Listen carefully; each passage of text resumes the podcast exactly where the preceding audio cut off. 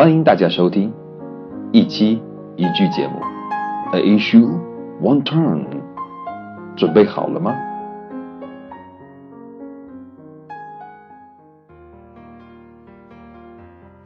？Number twenty nine，便宜没好货，You get what you pay for。今天遇到了 Andy 了，他找我借用我的笔记本电脑。他说他上周买的电脑已经坏了。Can I use your laptop? My laptop broke already. I can't believe it. I just bought it last week. Sorry to hear that. By the way, how much was it? 500 RMB. Don't wonder. You get what you pay for. 他说他电脑买的时候是五百块，怪不得便宜没好货， 不坏才怪呢。词法练习 Number One Laptop L A P T O P 注意有个连接符 A laptop often called a notebook or notebook computer is portable personal computer with a clamshell form factor, with a keyboard on the lower parts of the clamshell and a thin LCD or LED computer screen on the upper portion, which is opened up to use the computer.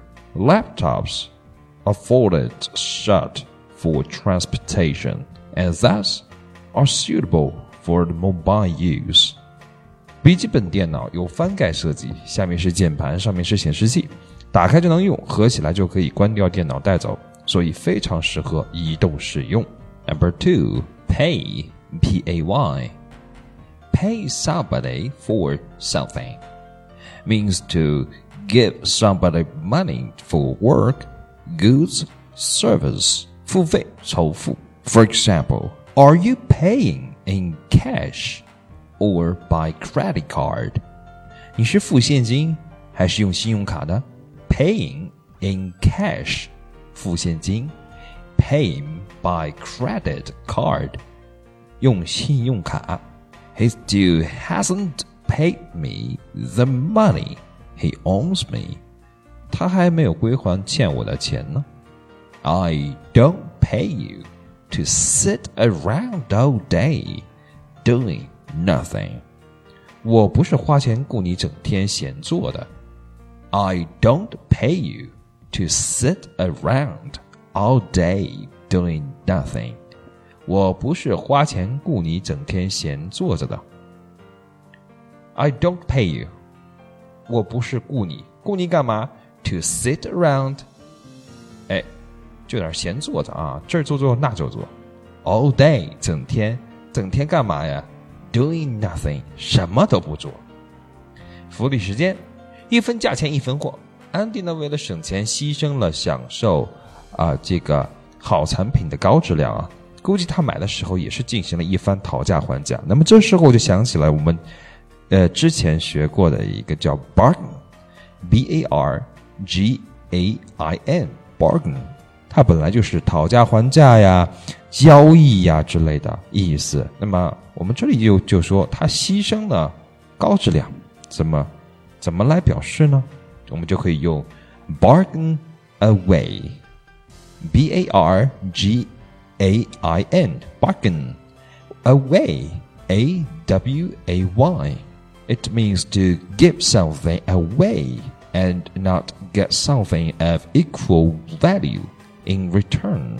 做亏本交易或者是贱卖。For example, they felt that their leaders had bargained away their freedom.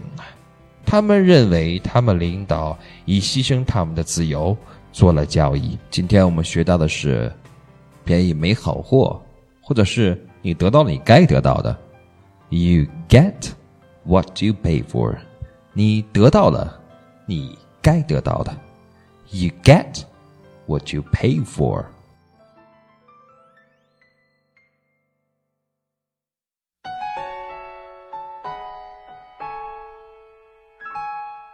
您现在收听到的节目是来自于晴雨堂。所有线上直播课程、平台录播节目以及线下课程，全部基于晴雨堂所独有的功能概念引导学习论调和 （Functional Constructed View）。